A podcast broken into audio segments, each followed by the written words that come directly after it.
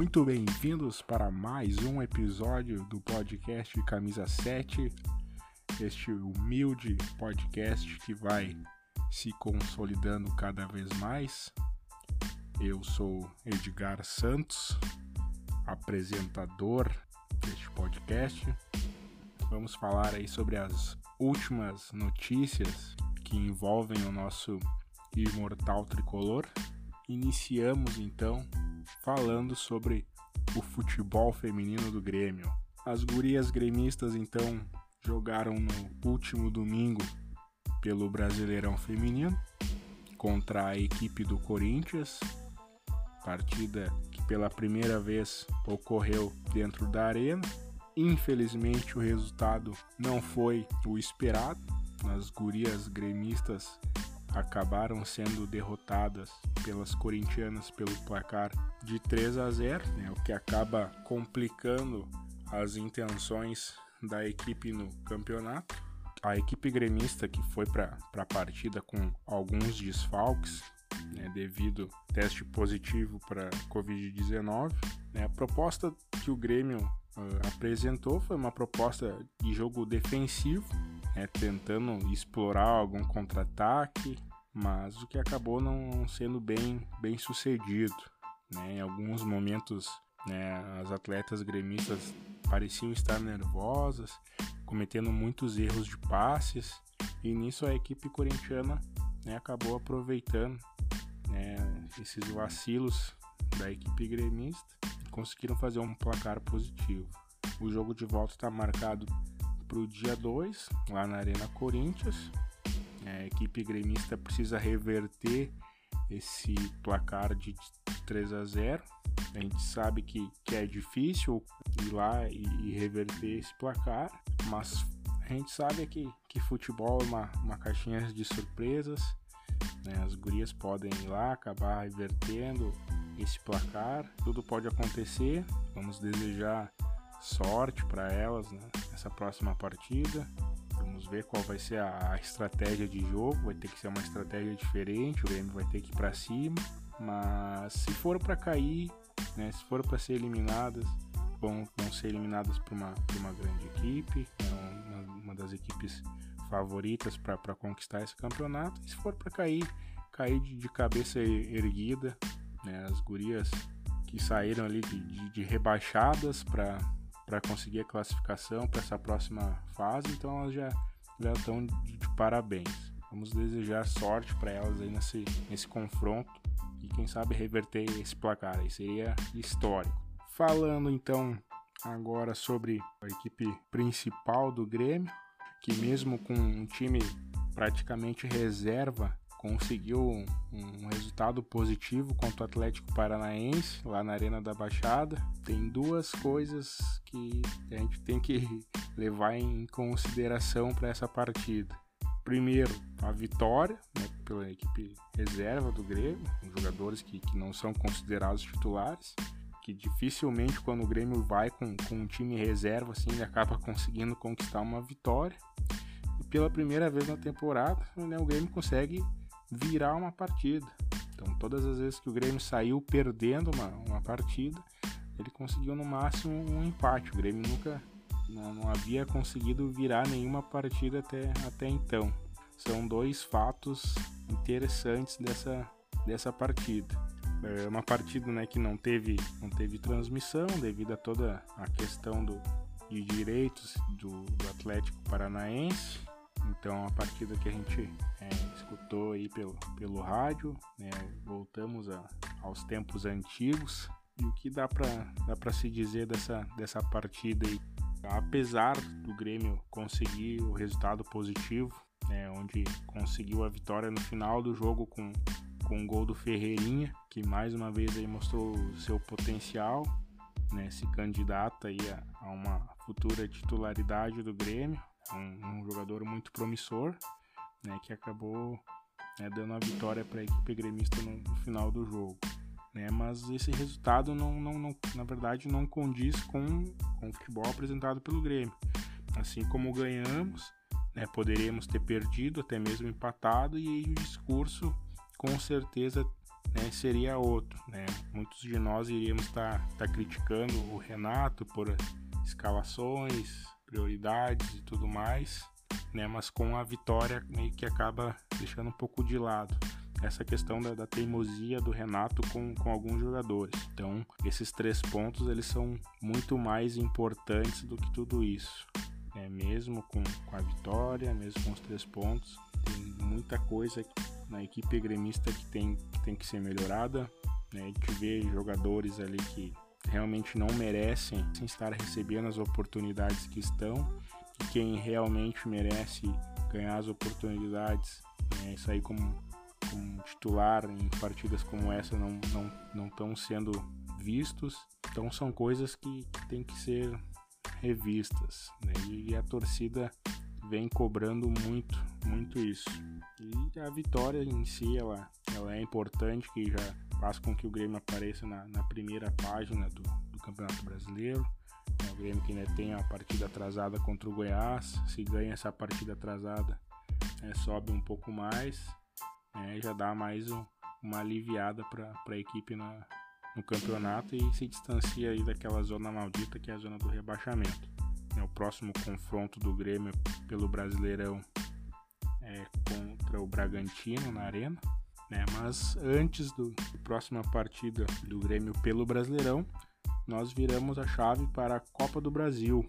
Então o Grêmio que tem aí a sua primeira partida pela Copa do Brasil né, vai enfrentar então a equipe do Juventude, Grêmio Juventude, dia 29, na quinta-feira, às 9h30 da noite, partida na Arena, né, confronto de dois campeões da competição, né, Grêmio pentacampeão, o Grêmio que é o primeiro campeão da competição, ganhando em 1989 contra a equipe do Sport, né, e a última conquista foi em 2016 contra o Atlético Mineiro. É, e o Juventude foi campeão da competição final contra o Botafogo. Então são equipes que já levantaram aí o caneco da Copa do Brasil. Muitos gremistas então ficaram felizes quando saiu o sorteio e viram a Juventude, né, achando que, que é um jogo fácil, que já é jogo jogado, que o Grêmio já está classificado, mas não é bem assim. Pô, a gente sabe que no futebol não existe mais, mais bobo. O Juventude que está fazendo uma bela campanha na Série B. Juventude no momento é quarto colocado. Juventude, se o Brasileirão acabasse hoje, estaria ingressando na Série A. Estaria se classificando então para a Série A. Então, Juventude vem sim fazendo uma boa, uma boa competição. Né? Tem, tem jogadores qualificados. Né? Claro que comparando a equipe do Grêmio, o Grêmio é sim superior, mas para se jogar essa competição tem que ter atenção. Então não importa que time a gente for enfrentar, a equipe do Grêmio ela tem que entrar atenta, tem que entrar com espírito vencedor, com raça, determinação e independente da, da equipe que tiver do outro lado. Para essa partida aí contra o Juventude, então, nós temos dois jogadores que, que não podem atuar né, porque já jogaram a competição por outros clubes, que é o Luiz Fernando, que jogou pelo Botafogo, e o Robinho, que jogou pelo Cruzeiro. No caso do Robinho, muitos de nós torcedores aí nem contamos com um desfalque, mas sim um reforço. O Robinho não vem agradando a, a nação tricolor, então pela Copa do Brasil ele não, não pode jogar. Uh, também foi, foi levantada a questão sobre a expulsão do Kahneman né, no ano passado contra o Atlético Paranaense, onde o Grêmio, na ocasião, acabou sendo eliminado pela equipe do, do Atlético. Né? Então o Kahneman ele foi expulso, um jogo lá na Arena da Baixada, e aí se levantou essa, essa questão, se o Kahneman poderia jogar uh, essa partida contra o Juventude na quinta. Foi verificado lá na, na questão do, do, dos regulamentos geral de competições da CBF, né, que dá para se resumir né, que como o Grêmio na ocasião acabou sendo eliminado, né, o Kahneman não, não precisaria cumprir a suspensão diante do, do Juventude. Então, caso sim o Grêmio tivesse seguido adiante naquela ocasião, né, na partida seguinte o Kahneman não, não jogaria e iria, iria cumprir a suspensão. Tá? Então, essa questão do Kahneman está resolvida, o Kahneman vai para o jogo, né, tá liberado. Então a, expulsão que ele teve no ano, no ano passado tá, tá zerada. E os bastidores dessa, dessa disputa, ela, ela já começou porque acabou ocorrendo aí uma, uma troca da arbitragem da partida, né, onde seria o árbitro Rafael Claus de São Paulo, que acabou sendo substituído pelo gaúcho Anderson Daronco. É, ambos são árbitros FIFA, acabou tendo, tendo essa troca. O porquê que ocorreu a troca de, de arbitragem é que o Rafael Klaus ele foi escalado para uh, apitar um jogo das eliminatórias da Copa do Mundo e aí ele tem que viajar para a Argentina, onde ele tem que ficar isolado por duas semanas conforme determina o protocolo de saúde contra o, o Covid-19. Então o Rafael Klaus foi convocado e a CBF acabou escalando aí o Anderson Daronco. Uh, com isso, né, o Juventude acabou enviando aí um ofício na CBF, né, contestando né, a mudança dessa da arbitragem. Né, a Juventude que teve algum, alguns problemas aí com, com o Anderson Daronco, criticou bastante a arbitragem dele, inclusive em, em partidas aí contra o, o Grêmio pelo Galchão, né, e o presidente Romildo também uh, falou em entrevista que ele se sente constrangido com, com essa mudança de, de arbitragem, né, onde ele questiona o critério de escolha da CBF, né, porque até então era um, um árbitro uh, de fora do Rio Grande do Sul, né, e o presidente acha que eles deveriam manter esse critério e colocar outro árbitro de fora. Mas enfim, CBF a gente sabe que essa questão de, de arbitragem está sendo muito criticado, né? Nós tivemos aí caso recente da, da, do Grêmio contra a equipe de São Paulo, teve vários problemas com a arbitragem, então é uma coisa que vai ser recorrente durante toda essa, essa temporada aí.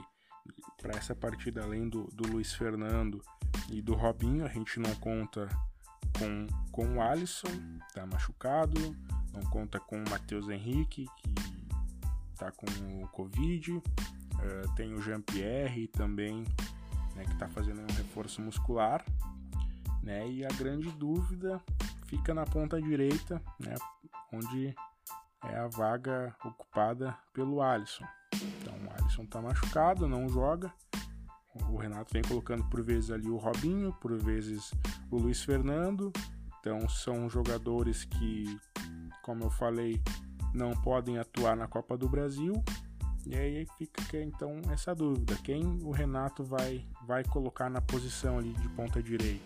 Então ele testou aí Orejuela já na ponta direita, não deu muito certo, mas o que a torcida do Grêmio pede é que seja dada oportunidade para o Ferreirinha iniciar a partida na ponta direita. Então seria um, o momento de, de colocar o Ferreirinha como titular.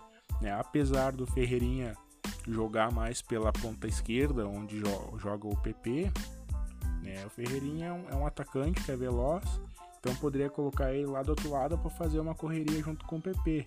Isso deixaria o ataque do Grêmio muito mais leve, um ataque muito mais rápido. Poderia ser uma dupla bem, bem veloz, Ferreirinha e PP. É o que a maioria dos torcedores do Grêmio espera. Porém, como eu falei, o Renato pode optar de novo por colocar o Orejuela. E aí a gente sabe que o Renato tem outros jogadores que ele acaba dando preferência, que é o caso do, do Tassiano. Então a gente só vai saber mesmo uma hora antes ali da, da partida. A gente espera que, que, que seja dada assim essa oportunidade para o Ferreirinha é, iniciar essa partida e, e demonstrar o futebol que, que ele tem. Então vamos, vamos aguardar para ver qual que vai ser a decisão que o Renato vai, vai tomar para essa, essa partida. E torcermos para que o Grêmio né, conquiste aí o resultado, né, uma, uma vitória extremamente importante né, para as pretensões da equipe no, no campeonato, né, onde depois decidimos um jogo fora, um jogo no Alfredo Jacone, né, na casa do Juventude. Então, é importante conseguirmos aí o resultado positivo nessa primeira partida né, e, irmos mais, mais tranquilos para a partida decisiva. E para essa partida, o Renato pode ganhar um reforço, que é a nossa nova contratação, é o atacante Diego Churin, argentino, 1,87m, faz 31 anos agora em dezembro. O jogador vai usar a camisa número 19 no Grêmio, então já foi apresentado, já foi oficializado. É um jogador de, de força física, né, estilo Diego Souza, né, e o Renato falou que né, pretende, aí, se tudo der certo, já usar ele na, na quinta-feira contra o Juventude. Vamos ver quanto, quanto tempo que ele, que ele vai jogar. É um jogador que está em condições de jogo, pois estava atuando no, no Cerro Portenho, estava em atividade, então tudo depende da liberação do atleta no, no bid. Sendo liberado no bid, com certeza a gente, a gente vai ver ele já atuando, fazendo sua estreia né, com a camisa do Grêmio na, na quinta-feira. Então vamos, vamos aguardar, ficar ligados aí no bid. Momento que o nome do atleta aparecer, já está liberado aí para disputar os jogos pelo Grêmio.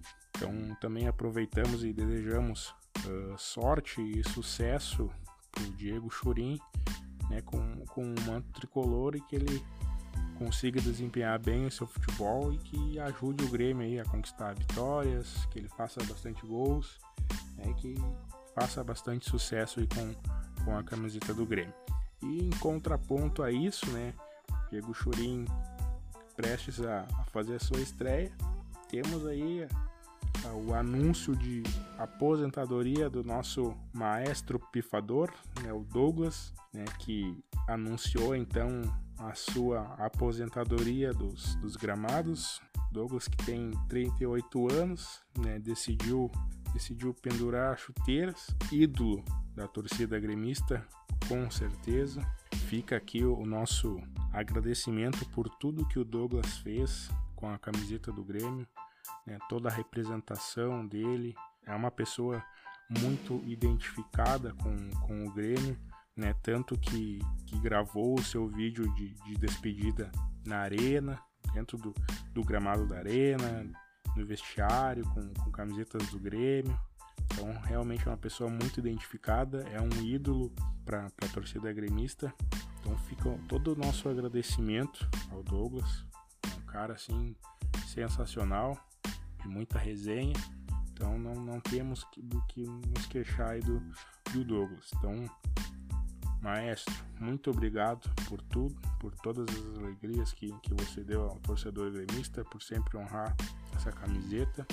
E desejamos aí sorte, sucesso nos, nos novos planos de, de vida aí agora com a sua aposentadoria. E com isso chegamos ao fim de mais um episódio do podcast Camisa 7.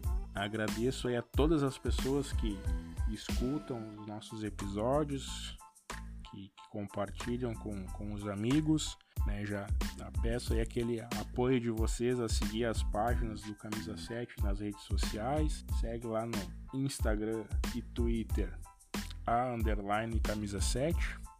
Compartilhe com os amigos de vocês.